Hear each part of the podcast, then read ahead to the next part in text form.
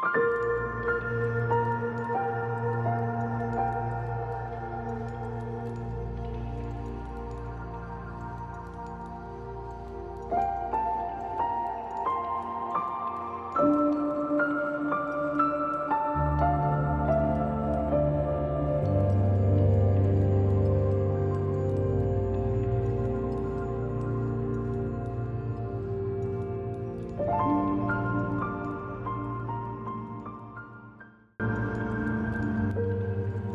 Sabemos que en el mundo hay muchas religiones y cuando indagamos en algunas de ellas, vemos que aunque hayan algunas similitudes en ciertos aspectos, también hay muchas diferencias y eso lleva a las personas a hacerse preguntas tales como ¿por qué en un mundo lleno de diferentes dioses y diferentes religiones tenemos que creer en un Dios que nos provee un solo camino a la salvación?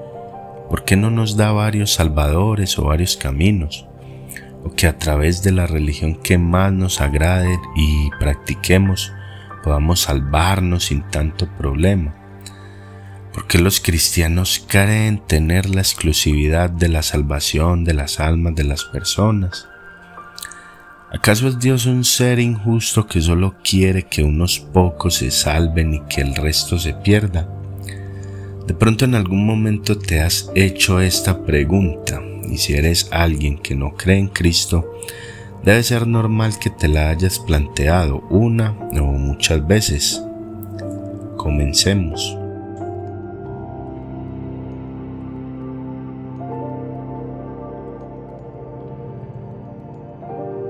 Veámoslo de esta manera.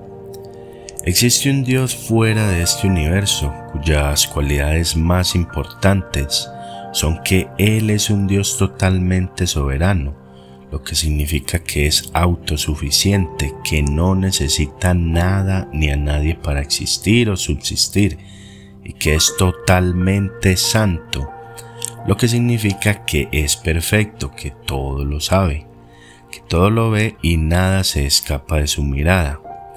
Entonces un día este Dios santo y soberano, sin necesidad alguna de hacerlo, pero por pura gracia y amor, decide crear un mundo, y a este mundo decidió llenarlo de plantas y animales de todo tipo. Y al final de toda esta creación, decide crear una última criatura, la cual haría su propia imagen con el potencial de su semejanza. Y a esta criatura la llena con su propio espíritu, haciéndola diferente a todas las otras criaturas del mundo, dándole poder y dominio sobre todo lo que hay en la tierra. Luego el Señor le da una sola tarea a esta criatura hecha del polvo. Esa tarea es reflejar el carácter santo y soberano de Dios, y así juntos esta criatura y el Señor reinarían para siempre en este mundo creado por amor y por gracia. Pero aparte de todos los beneficios que Dios le dio a esta criatura, también le impuso una sola restricción, y fue que no comiera de cierta fruta de su jardín, porque el día que lo hiciera, sin duda alguna, moriría. Y a pesar de esta advertencia, esa criatura voluntariamente y a sabiendas de las consecuencias, desobedece a Dios y esto lo hace a cambio de una supuesta igualdad con el Altísimo, ya que la serpiente le dijo que sería como Dios, pero la realidad es que esta criatura hecha de la tierra y del polvo, una criatura que nunca será como Dios y que le debe todo a Dios, en ese instante desafió y pecó en contra de él y rompió su ley. Hago un paréntesis en este punto para mencionar lo siguiente. Muchas personas ignoran esta historia de Génesis donde el ser humano desobedece a Dios por el simple hecho de que ven como ilógico que una serpiente hable o que por comer una fruta que la mayoría cree que es una manzana, el ser humano haya pecado y que por eso el mundo esté como esté por causa de un supuesto pecado. Primero debemos saber que no precisamente fue una manzana. La Biblia menciona un fruto, pero no sabemos en específico qué fruto fue. Muchos sacan diferentes conjeturas y teorías de lo que pudo haber sido tal fruto. Y lo cierto y más importante es que Adán y Eva simplemente desobedecieron un mandato de Dios, sea cual sea dicho fruto en aquel árbol. Lo segundo es la cuestión de la serpiente que habla la cual por la misma Biblia sabemos que fue Satanás el adversario que se rebeló contra Dios, que al hacer un estudio más profundo en el idioma antiguo, eh, en el idioma en que fue escrito el Génesis, podemos observar que el significado de esta serpiente pudo haber sido un querubín o un ser espiritual, el cual se acercó a Eva es algo para profundizar, pero resumámoslo en que sea como sea, esta pareja desobedeció y por medio de esta desobediencia entró el pecado al mundo, más específicamente por medio de Adán. Y en tercer y último punto está la pregunta que muchos también se hacen al no ver como justo que porque Adán pecó, entonces personas después de miles de años y en específico de este tiempo en pleno siglo XXI tengan que pagar por dicho pecado. Y la verdad es que todos somos pecadores. Así por medio de, de Adán, así por medio de Adán se haya dado la entrada del pecado al mundo, debemos reconocer que todos pecamos y estamos constantemente desobedeciendo a Dios al mentir, al robar, al engañar, al despreciar o murmurar de alguien, y así muchos ejemplos de lo que desagrada a Dios. Romanos 5:12 dice, por tanto, como el pecado entró en el mundo por un hombre y por el pecado la muerte, así la muerte pasó a todos los hombres, por cuanto todos pecaron. En nuestras propias fuerzas no tenemos el poder de dejar de pecar ni de hacernos justos, ni de salvarnos a sí mismos. Por ende, necesitamos de un Salvador, y ese es Jesucristo, quien murió por dichos pecados. De nada nos sirve ser altivos y arrogantes, pensando que somos buenas personas y que no hacemos nada malo, simplemente porque no pecamos como los demás, porque no hemos matado, robado, como mencioné antes, mm, son muchas las maneras de desobedecer y transgredir la santidad de Dios, la misma que Él quiere que reflejemos y que solo con Jesús podemos estar en ese camino.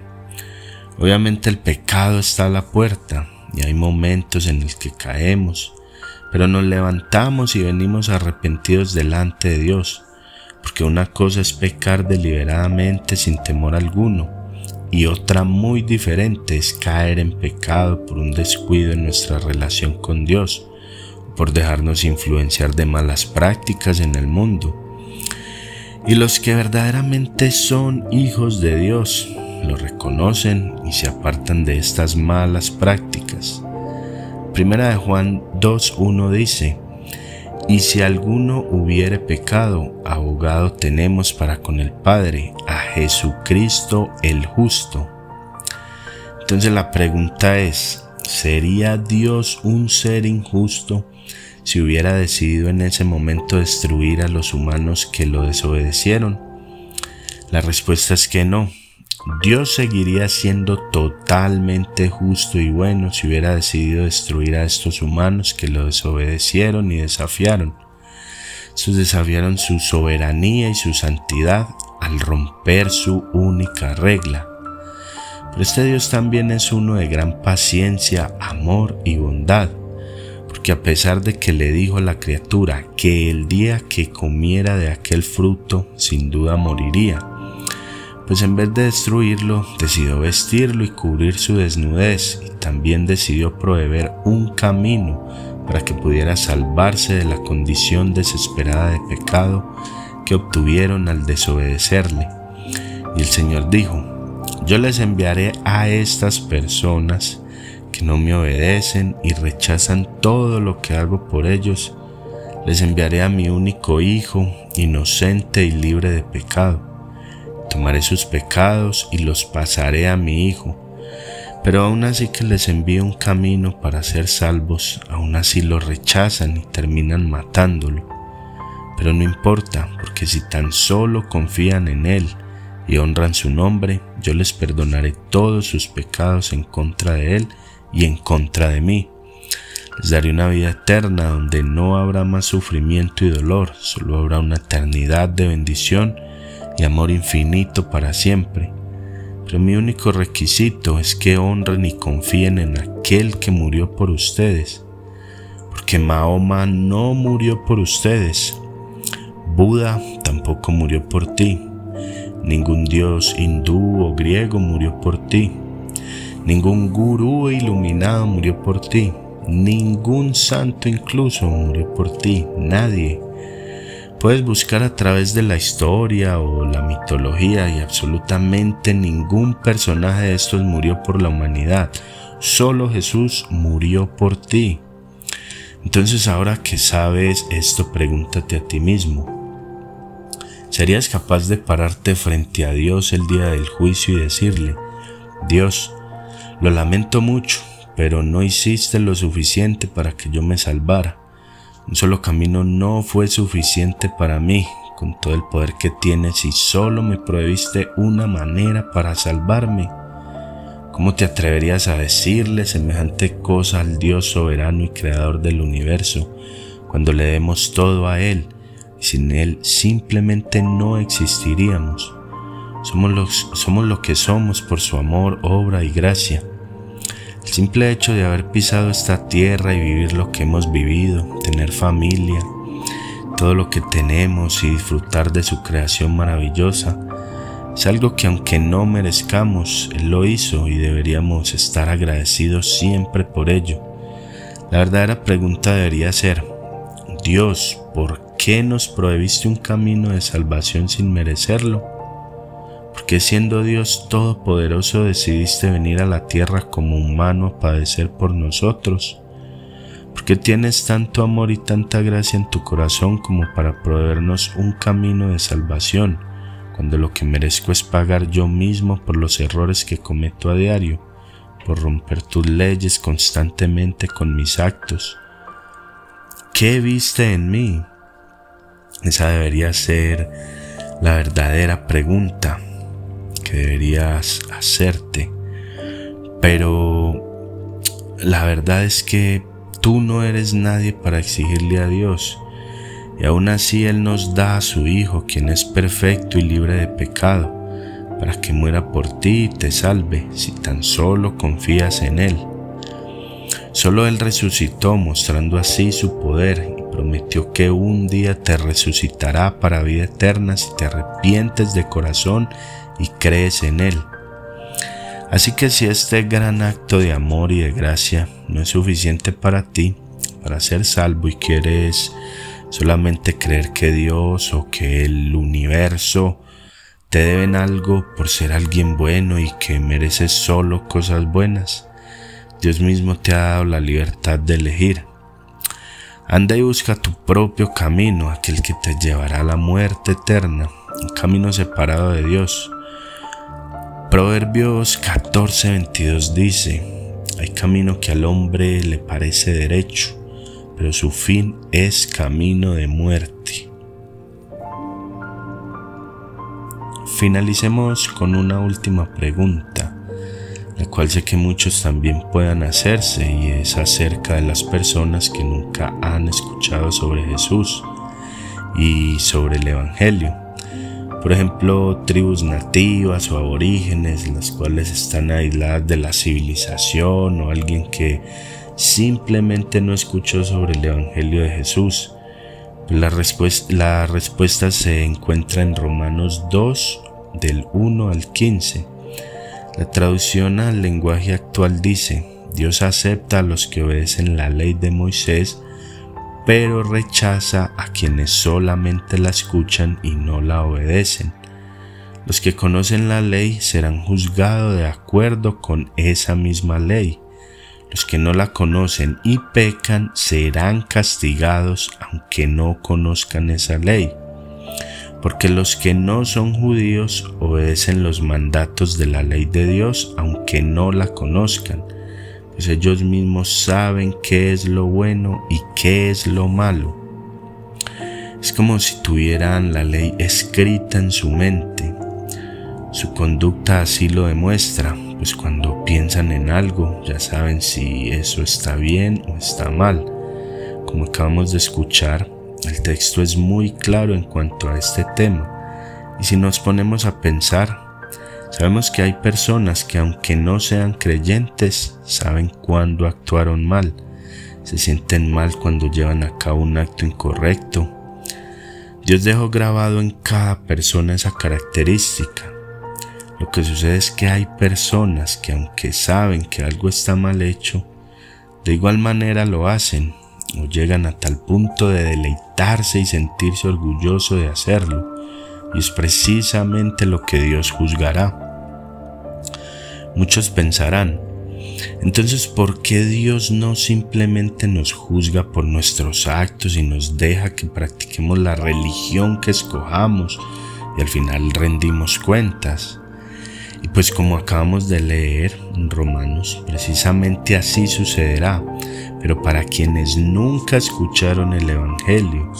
Así que no hay excusa ni para los que no escucharon, ni mucho menos para los que escucharon y aún así despreciaron tal mensaje. Sabemos que cumplir la ley a cabalidad sin error alguno es algo muy difícil pero como ya mencioné antes, Dios envió a su Hijo libre de todo pecado al mundo para cumplir dicha ley y con el simple hecho de confiar en Él y arrepentirnos de corazón, somos declarados justos delante de Dios. Así que tú decides si seguir a Cristo quien sufrió hasta la muerte para que puedas tener vida eterna o simplemente no hacerlo y estar separado de Dios durante toda la eternidad. Él te dio la libertad de elegir y ahora es tu decisión. Espero te haya gustado este podcast. Un saludo y la gloria sea para Dios.